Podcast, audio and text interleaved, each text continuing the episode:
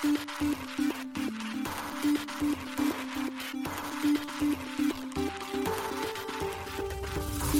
しい経済ニュース。この番組では現当社のメディア新しい経済がブロックチェーン仮想通貨フィンテックに関する日々のニュース解説を平日毎日音声コンテンツでお届けしています。そして新しい経済ではブロックチェーン仮想通貨に関するニュース解説記事やインタビュー記事学習記事などのたくさんのコンテンツを掲載しております。ぜひ新しいひらがな経済漢字で検索してメディアもチェックしてください。そして LINE 公式アカウントではメディアの更新情報を配信しております。LINE 公式アカウントにもぜひご登録ください。この番組はフィナンシェとデジタルエンターテイメントアセット DEA の提供でお送りします。フィナンシェはスポーツチームやエンタメプロジェクト、DAO などのトークンを購入して支援ができる新しいクラウドファンディングサービス。サッカー J リーグ、野球、バスケなどのプロスポーツチームをはじめ、映画やアイドル、インフルエンサーなど100以上のプロジェクトのトークンがフィナンシェで購入できます。さらに、トークン購入者はプロジェクトに応じたキャンペーン参加や NFT などの特典も。ぜひ iOS や Android でフィナンシェのスマホアプリを入れて新たな応援体験を味わってください。あなたの夢がみんなの財産になる。フィナンシェ。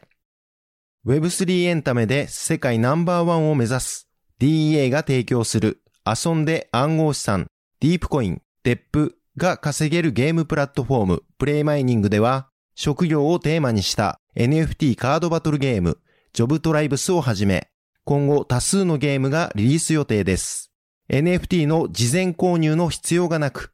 誰でも無料でプレイして DEAPcoin がゲットできます。さらにプレイマイニング内のマーケットプレイスでゲームで使える NFT の取引も可能。ゲームで稼げる DEAPcoin は日本の暗号資産取引所ビットポイントで取り扱われているので、安心して GameFi を体験いただけます。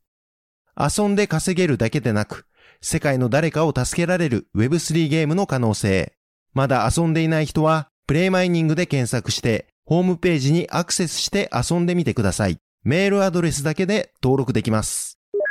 あたらしい経済編集部の大津賀です。はい、本日は6月の17日金曜日です。今日のニュース行きましょう。サークル、ユーロステーブルコイン、ユーロコイン発行へ。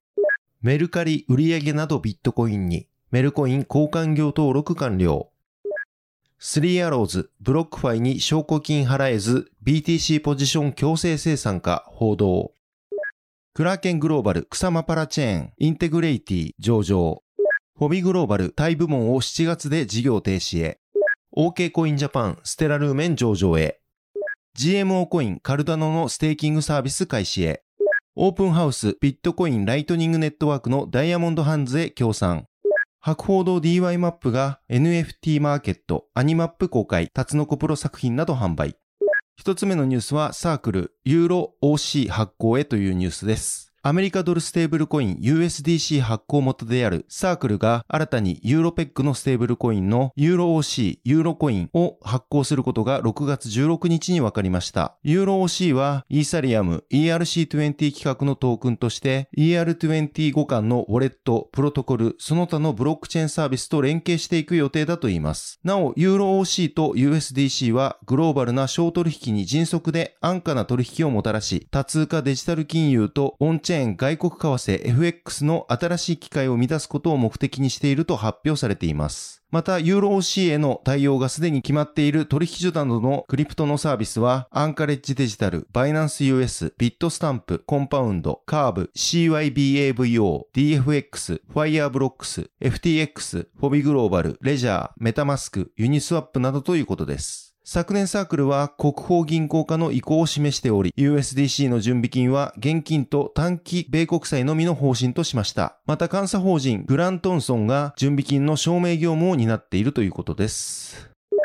続いてのニュースはメルコインが暗号資産交換業の登録完了というニュースです。メルカリの子会社メルコインが資金決済に関する法律に基づく暗号資産交換業者としての登録が完了したことが分かりました。メルコインはメルカリの子会社として暗号資産やブロックチェーンに関するサービスの企画開発を行うことを目的に、昨年4月に設立された企業です。今回の暗号資産交換業者登録は7月17日に完了したといいます。なお、金融庁の発表によると、取扱い予定の暗号資産はビットコインのみとなります。今回の登録完了により、メルコインは同社の2023年度となる今年7月から来年6月の期間をめどに、フリマアプリメルカリの売上金やポイント、スマホ決済サービスメルペイの残高を使ってビットコインの取引ができる機能の提供等を開始したいと伝えています。なおメルコインは今回の交換業者の認可により第2種会員として入会する JVCEA の第1種会員に昇格する予定となります。JVCEA は金融庁の認定資金決済事業者協会で、第2種会員は暗号資産交換業者への登録が申請中、または申請予定の事業者のことを指し、第1種会員の入会資格は金融庁認可の暗号資産交換業者、または暗号資産関連デリバティブ取引業者となっています。続いてのニュースは 3AC がブロックファイからのマージンコールに対応できずというニュースです。債務超過に陥る可能性を報じられている暗号資産ヘッジファンドの3アローズキャピタル 3AC への資金の貸し手の一社がアメリカ暗号資産レンディング企業ブロックファイであることが分かりました。フィナンシャルタイムズが6月17日に報じています。3AC は先週末に貸し手である金融機関などからのマージンコール、追加証拠金に応じることができず、ポジションが強制清算されていました。3AC はブロックファイからビットコインの借り入れを行っていたようです。融資会社らから少なくとも合計4億ドル、約540億円に上る金額の清算を受けているとされています。ブロックファイの CEO ザック・プリンス氏は特定のカウンターパーティーへの明言は避けるべきだが可能な限りの透明性は提供する必要があるとしてブロックファイが直近で証拠金貸付に対し、債務不履行した大口顧客に対して担保の清算を行ったことを明かしています。この大口顧客は 3AC である可能性が高いと考えられます。3AC は2012年に設立されたヘッジファンドで、ビットコインやイーサをはじめとしたベースレイヤーのブロックチェーンと DeFi プラットフォームを中心に投資を行っています。先月以降は 3AC に属すると思われるアドレスが少なくとも3万 st イーサ、リドステイクドイーサーを売却し、それをレンディングプラットフォームであるアーベのローン返済に充てているとも報じられています。暗号資産メディアデクリプトによると、同社の取扱資産はピーク時で100億ドル、約1.3兆円と規模が大きく、また多くの DeFi プラットフォームにも関与しているため、もし同社が破産した場合、暗号資産市場にさらなる負の影響がもたらされると考えられると見解を示しています。続いてのニュースは、クラーケングローバルでティール上場というニュースです。アメリカ・サンフランシスコ拠点の大手暗号資産取引所、クラーケンで新たに暗号資産、インテグリティ、ティールが上場したことが6月16日分かりました。ティールの取り扱いはすでに開始されており、クラーケン及びクラーケンプロでサポートされています。取引ペアは USD とユーロが対応しており、先物取引と証拠金取引については対象外。なお、アメリカ、カナダ、日本の居住者は取引対象外ということです。インテグレイティは異なるブロックチェーンの相互運用を目指すポルカドットの実験用ネットワークであるクサマのパラチェーンです。パラチェーンとはポルカドットとクサマのエコシステムそれぞれにおいて稼働する個々のブロックチェーンのことです。インテグレイティは GDPR 及びその他のプライバシー規制に準拠しながら機密性の高いビジネスデータや個人データを処理するためのパブリックブロックチェーンです。また T 内で動作する複数のバリデータをサポートするサイドチェーンを開発しています。ティールはインテグレイティネットワーク内の手数料支払いに利用され、ティール保有者はパラチェーンガバナンスに参加できるということです。インテグレイティ、ティールの詳細については記事に記載をさせていただいております。合わせてぜひご覧ください。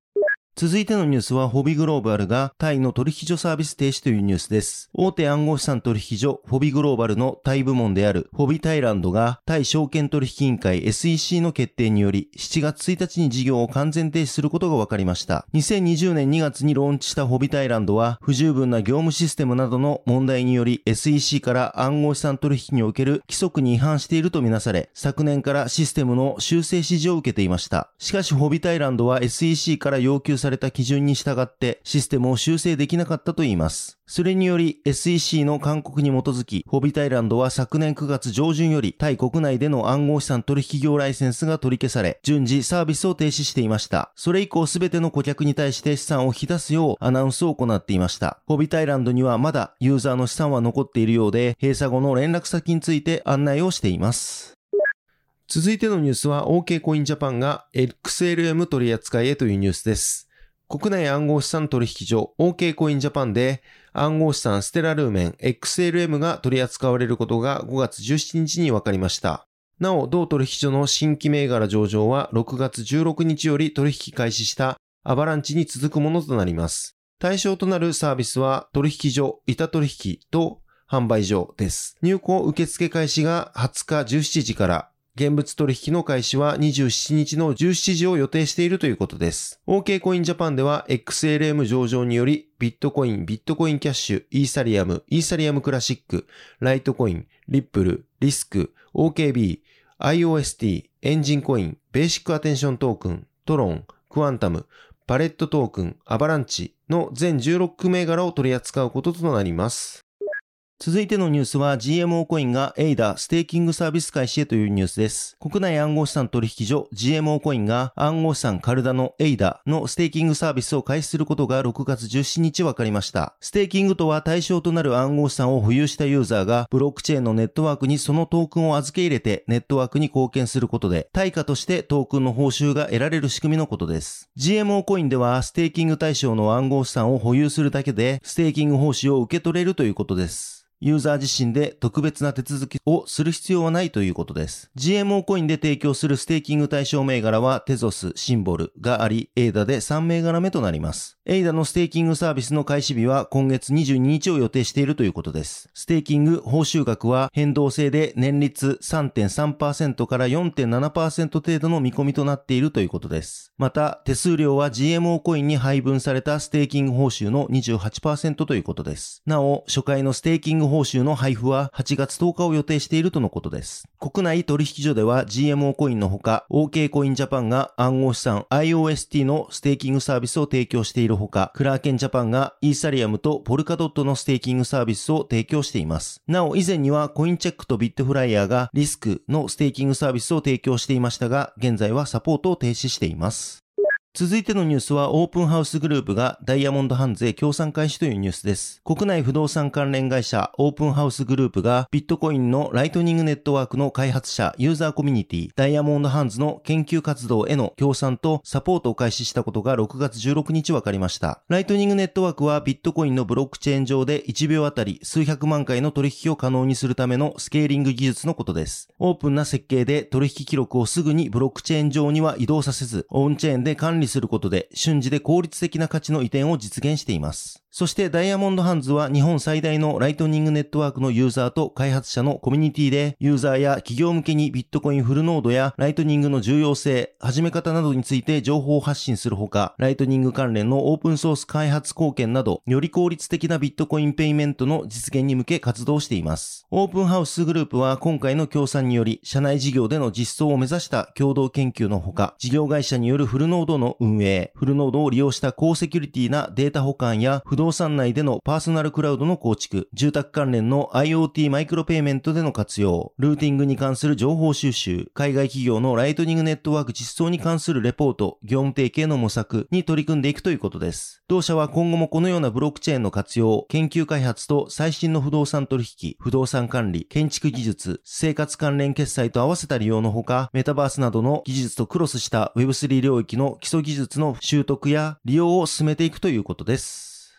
続いてのニュースは、博報堂 DY マップが NFT マーケットプレイス、アニマップローンチというニュースです。博報堂 DY ミュージックピクチャーズが NFT マーケットプレイス、アニマップを6月17日ローンチしました。対応ブロックチェーンはイーサリアムで、今年秋にはポリゴンチェーンも対応予定ということです。なお今後も対応するブロックチェーンを増やすと発表がされています。なおサイトを確認したところ、ユーザーが自由に NFT をミントできるわけではなく、運営が選定した NFT が販売されるマーケットプレイスのようです。決済についてはイーサによる暗号資産決済とクレジットカードでの日本円決済に対応しているとのことです。オークション販売による決済はイーサのみということです。また編集部が確認したところ、イーサで購入する際も、メタマスクなど Web3 ウォレットを接続しても、別途メールアドレスとパスワードの設定が求められる仕様になっています。日本円決済にも対応していることから、おそらくアニマップはユーザーが決済後にブロックチェーンに NFT がミントされる仕組みではないかと想定ができます。またアニマップでは、すでに外部 NFT マーケットプレイスであるオープンシーやラリブルとの連携ができると発表されており、アニマップで購入した NFT の二次売買がそれら外部で行えるということです。なお、今年秋にはユーザー同士で NFT を売買することを目的としたアニマップのセカンダリーマーケットのローンチも予定しているということです。さらに同時期には NFT のエアドロップ機能が実装予定とのことで、販売以外のソリューションを提供することで、ユーザーやファンへ様々なコンテンツを届けますと説明がされています。その他にも VR、AR、MR を含む XR プラットフォームサービスや、その他様々なサービスとアニマップを順次連携し、NFT を活用した体験型コンテンツの提供が予定されているということです。アニマップでは、博報堂 DY ミュージックピクチャーズの主事業であるアニメを中心に NFT 事業に取り組みたい企業のパートナーとして NFT 事業推進を支援し、様々なジャパンコンテンツ NFT を取り扱うとしています。サービスローンチに際しては、2022年に創立60周年を迎えるアニメーション制作会社、タツノコプロの NFT を数量限定で販売するということです。タツノコプロ60周年記念ビジュアル、マッハ555、55周年記念ロゴは各500点限定で1点3000円税込みで販売されています。また、アニマップオリジナル、マッハ555ジオラマカードは4種類 ×100 点で各5555円税込みで販売されています。また、タツノコプロの創立者である吉田達夫氏のの長女であり、タツノコプロの所属のキャラクターデザイナーである吉田鈴鹿氏書き下ろしのマッハ555ジオラマカードは6月17日17時55分から6月22日23時50分の期間で1点限定のオークション販売が行われる予定です。こちらは55,555円税込み相当のイーサ価格でオークション販売がスタートするということです。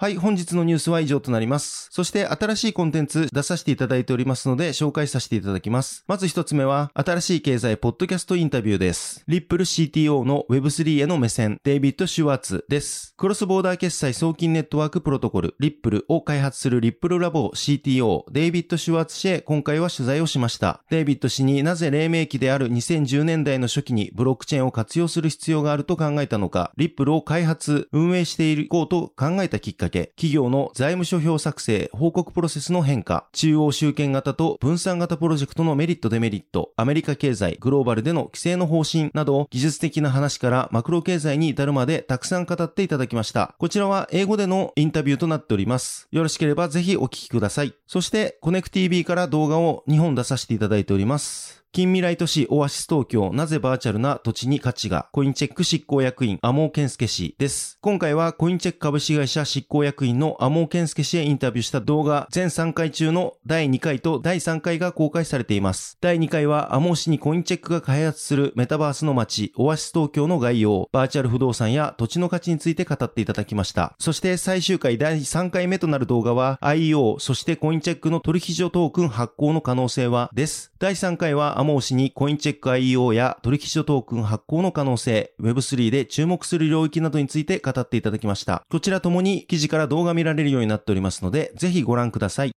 はい、このように私たち新しい経済編集部では、ブロックチェーン暗号資産に関するニュースを平日毎日ラジオで配信をしております。本日ご紹介したニュース、コンテンツはすべてサイトの方に上がっております。ぜひサイトの方も見に来てください。新しいひらがな、経済、漢字で検索して見に来ていただければと思います。それでは本日はありがとうございました。